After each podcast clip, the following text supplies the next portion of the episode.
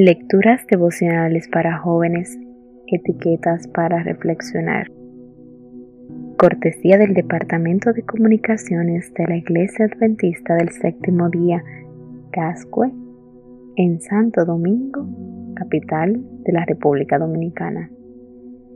En la voz de Maciel Jiménez. Hoy, 17 de abril de 2021, la plaga de las langostas. En Proverbios capítulo 30, versículo 27, leemos, Las langostas que no tienen rey y salen todas por cuadrillas. La plaga de langosta del desierto pone en riesgo la alimentación de millones de personas, decía la noticia en el sitio web de la ONU mostrando que el este de África peligraba ante las olas de enjambres que arrasaban con todo. Era el peor brote de langostas en décadas. Más de 12 millones de personas podían verse afectadas en una zona que de por sí ya sufría de hambre.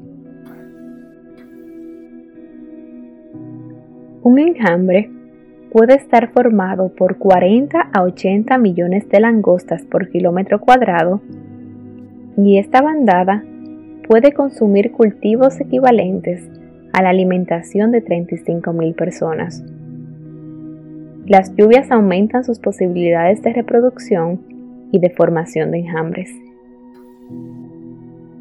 Es interesante notar que no hay un líder del grupo, pero en sus instintos se agrupan de forma ordenada para avanzar haciendo destrozos.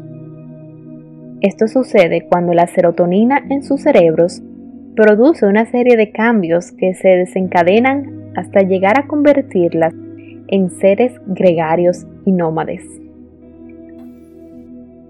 Históricamente, han sido causa de grandes hambrunas y migraciones. El pueblo egipcio no fue la excepción cuando, como octava plaga, las langostas llenaron el cielo oscurecieron la tierra y devoraron todo lo verde que quedaba en su territorio. Aparentemente, según estudios realizados y detallados por National Geographic, los cambios climáticos son en grandísima medida responsables de este tipo de escenarios propicios para la rápida proliferación de plagas. En la etapa solitaria, como los saltamontes, estas criaturas no generan tantos estragos como cuando pasan a su etapa gregaria y se reúnen con millones más.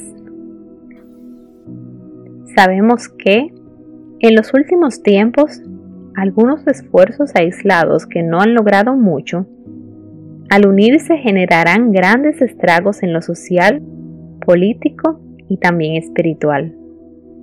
¿Cómo podemos hacer para estar preparados ante sus ataques?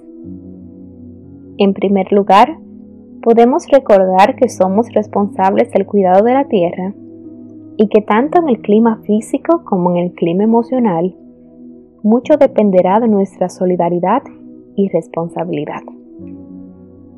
En segundo lugar, podemos estar atentos a los cambios que se van suscitando en nosotros individualmente.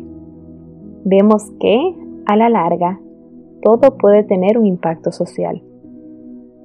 Oremos para que Dios nos dé más sabiduría y conciencia para vivir en esta difícil época nuestra.